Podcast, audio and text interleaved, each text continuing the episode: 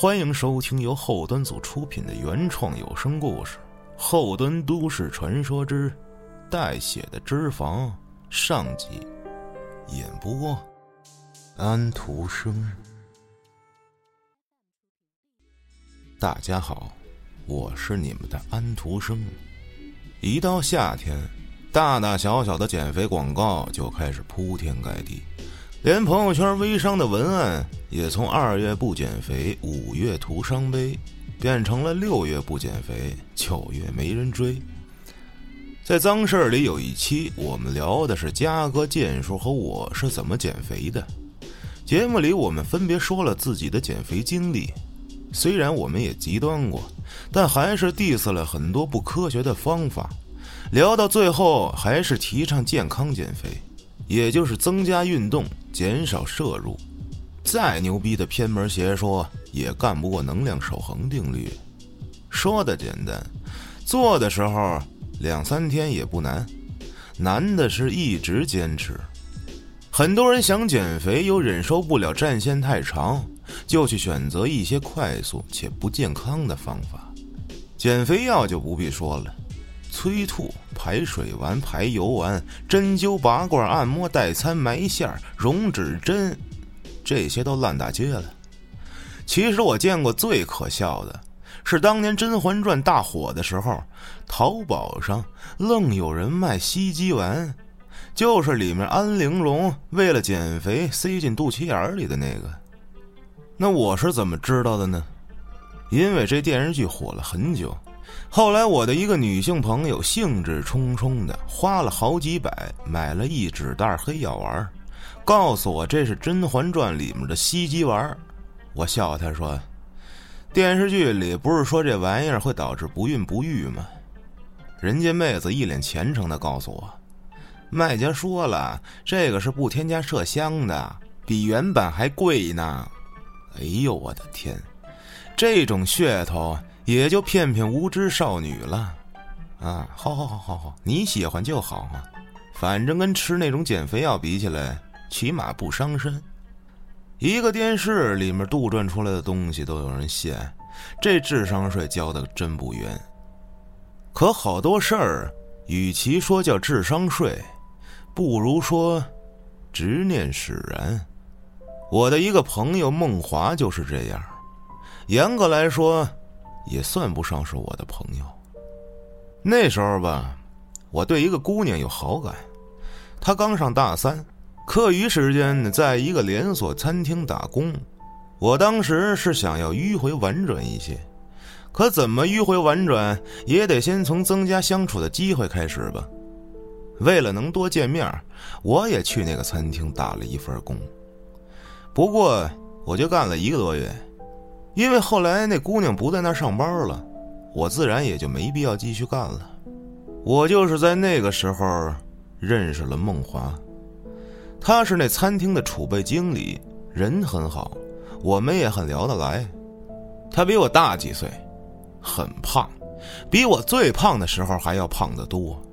一米八几的身高，体重总是反反复复在二百八到三百之间浮动着。胖人。怕热，爱出汗，别人还没怎么着，他往办公椅上一瘫，伴随着椅子吱吱呀呀的声音，他汗如雨下。有时候我都能看见他光亮的大脑门上一点点渗出水珠，那水珠慢慢变大，直到负荷不住，顺着脸就流下来了。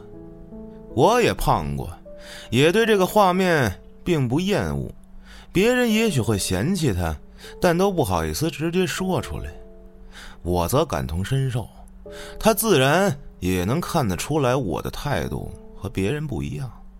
所以别看我俩认识时间短，还，关系倒不错。熟悉了之后，自然也会聊到有关胖的问题，也听说了他胖起来的根本原因。孟华从小跟爷爷奶奶长大，老人宠孩子嘛。又都没什么见识，就觉得什么东西贵什么就好。一看饮料比水贵，那必须给我们家宝贝孙子喝贵的。而且在老人眼里，孩子胖乎乎的，可比这瘦巴巴的强。基本他的童年就是雪碧可乐当水喝，哪怕胖也会夸一句：“嘿，这大胖小子真结实啊！”啊，这之类的话。就是这些宠爱，造成了梦华不仅从小体重超标，到了大学体检的时候，竟然查出了糖尿病。他立刻意识到，这么下去肯定是不行了。所以从那以后，梦华就开始控制饮食并定时吃药。虽然没怎么瘦，但血糖控制的还算稳定。我一直以为糖尿病患者都是那种四肢瘦、肚子大的体型，可这梦华胖的全身均匀，似乎那病情唯一的瘦腿福利，压根儿也不能影响脂肪在他身上的肆意生长。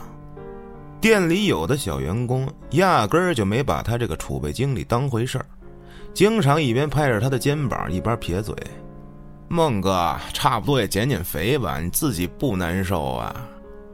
这个时候，孟华也不生气，只是憨厚的笑笑说：“我都用了好多方法了，可就是喝凉水都长肉啊。”不屑。他真的是把自己吃过的双份员工餐，以及每天晚上会把当天剩下的食物带回去当夜宵这种事儿给忘了。后来我俩一块聊天，他也说了自己的减肥方法，很极端。他能一个月不吃饭，一口粮食不吃，能瘦二十斤。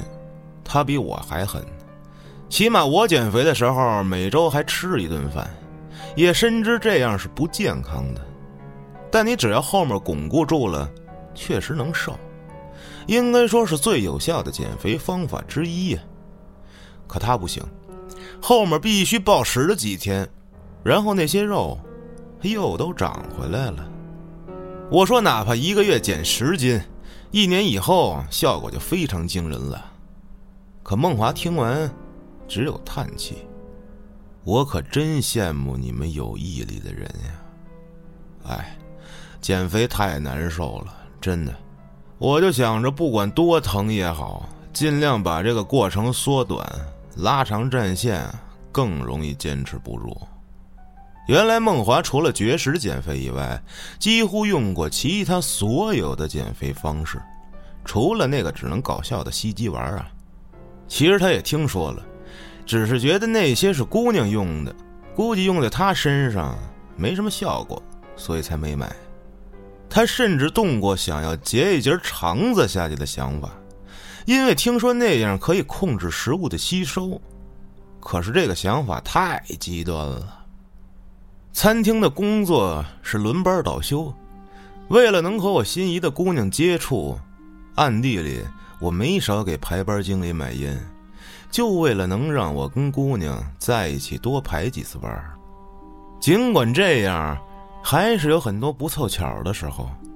一般这种时候，我就自己溜进经理室找孟华闲聊，或者拉着他一块去餐厅后门抽烟。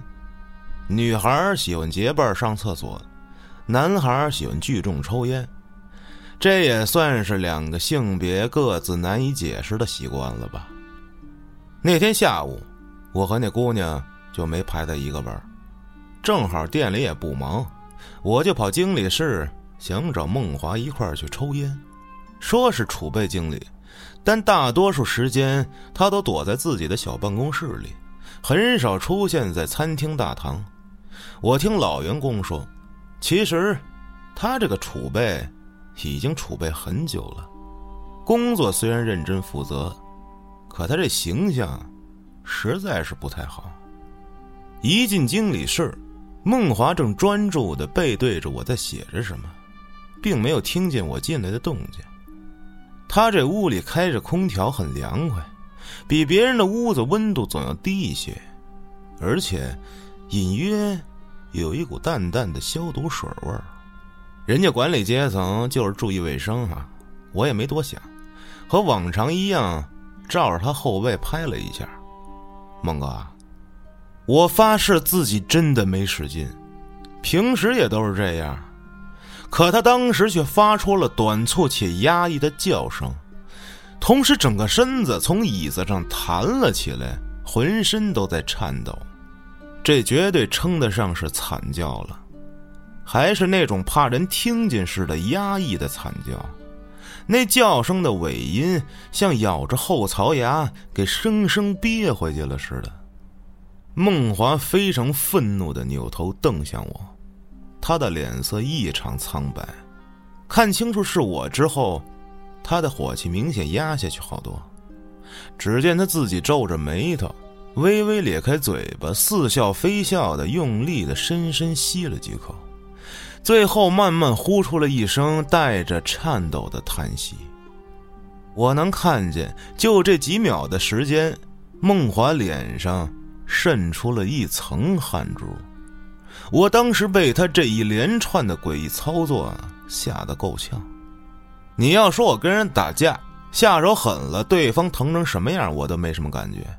因为你要是不疼，那我不就白费劲了吗？可我真没使劲儿啊！我望望他，又看看自己的手，难不成一夜之间，还本人获得了什么超能力吗？显然，梦华不给我这个超级英雄梦留太多空间。他稳定了一会儿情绪，跟我解释道：“我这两天腰疼，一碰就疼，啊，没吓到你吧？”孟华随即身体僵直的转身，他没在刚刚背对着我的位置坐下，而是坐到了对面办公桌的椅子上，拉开了和我之间的距离。我一看他确实是够难受的，也不好意思的挠挠头：“对不起啊，孟哥，我真不知道。”看你这模样，腰挺严重的，怎么不去医院看看呀？别回头给耽误了。孟华挤出一个笑容，跟我摆摆手：“没事儿，我想请假来着，但是咱们这儿太忙，店长不批假。我估计也就是因为胖，又长期坐着，腰肌劳损了啊，没啥大事儿。现在贴着膏药，吃着药呢。”随后，他仿佛自嘲一般的说：“也许主要原因还是胖，我真得减肥了。”他一提到减肥，我突然有了新发现。哎，孟哥，你是不是瘦了？我说不上他哪里瘦了，要说脸吧，没什么变化，似乎是他整个人的身形小了。听到我这么说。他猛地抬头看我，眼里闪着光。真的吗？真瘦了？啊，我这几天减肥来着。我肯定的点点头，想凑近他仔细看看。可他身体往后避了避，只是略显不好意思的说：“我这才刚开始减啊，估计以后就瘦更多了。”我看他这样，虽然不知道发生了什么。但明显是不想继续交谈了。公司规定办公室里是不许抽烟的，而孟华现在走路都费劲，出去抽烟明显也不太方便，我也就不再废话了。可惜的是，孟华这肉眼可见的消瘦仅仅维持了不过一周，我再次见到他的时候，就又恢复了以前的样子。值得高兴的是。他的腰明显好多了，行动上自由了一些，还给我们每个人一块香皂，说是什么泰国精油皂，女店员们都说很好用，说乳化效果很好之类的。我俩时隔一周再次一起抽烟，我们一人倚着一个餐厅后门楼梯的栏杆，有一句没一句的聊着，突然我后脖梗子有点痒。就在我低头挠的时候，不经意间瞥见孟华正很不舒服的调整自己靠在扶手上的位置，我当时就被这画面给惊住了。咱们人也好，动物也好，只要身上有肉的话，在受到挤压时，那个地方会凹进去，因为肉软啊。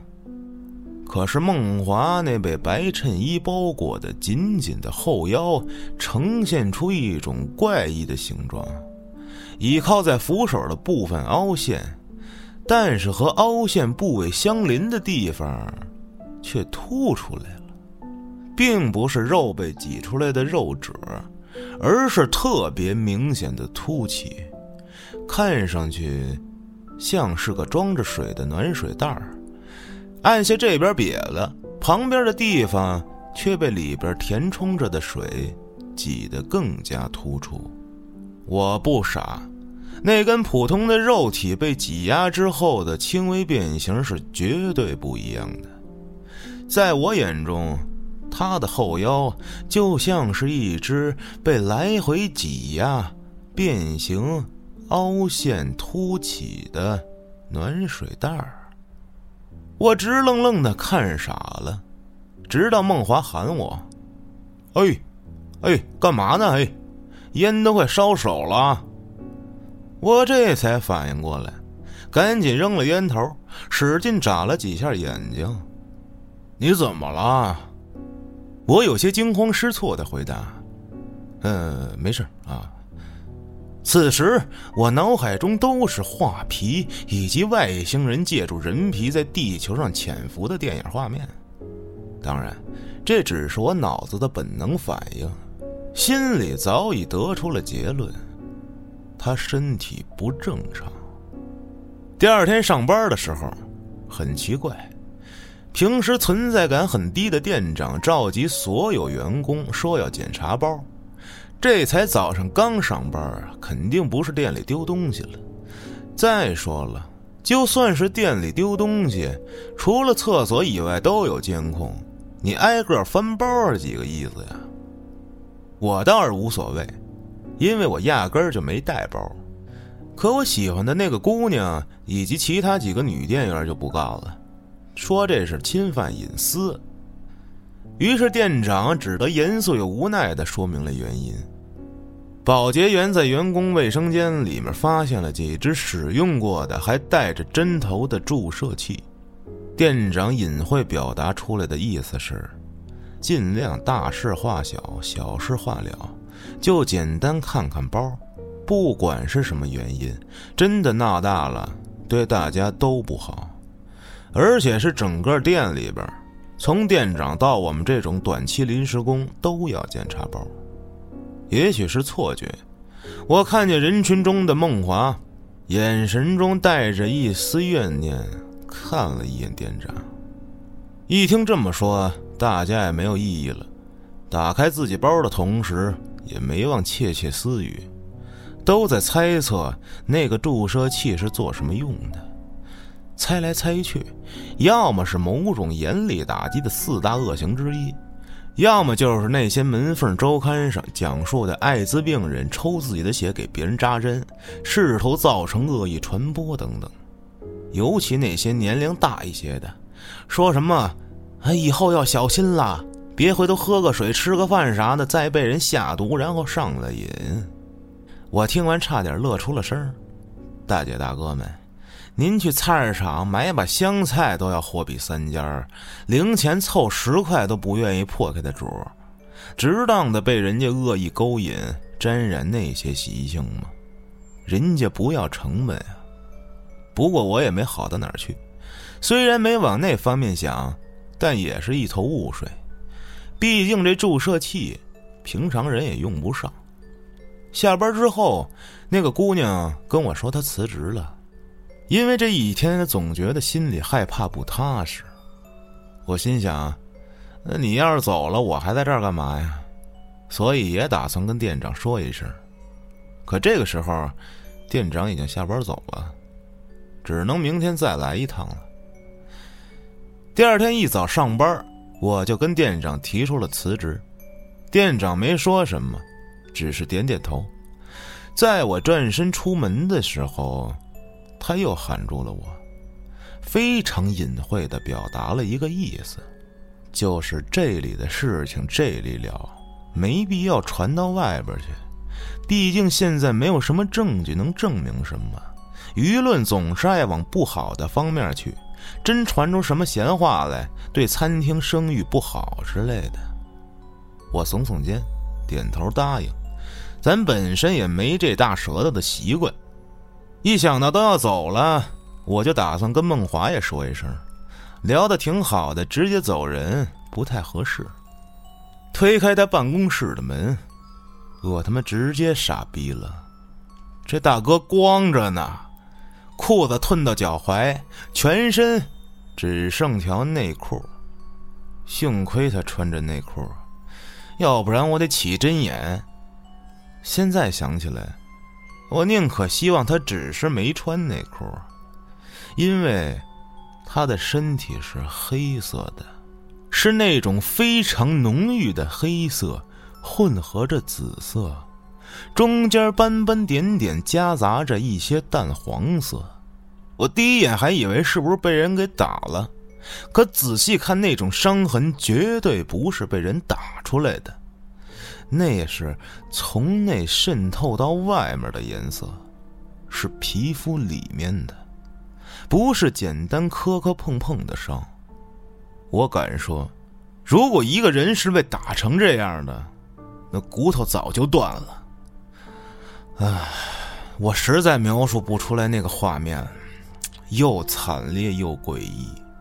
孟华看到我之后也吓了一大跳，愣了片刻后，赶紧转身，急急忙忙的提裤子。他转身之后，我看见了他身体背面。还好，他两条大腿后侧并不是黑色的，但也是大片的黄色。最让人看着难受的是后腰，就是之前我觉得像暖水袋一样的位置。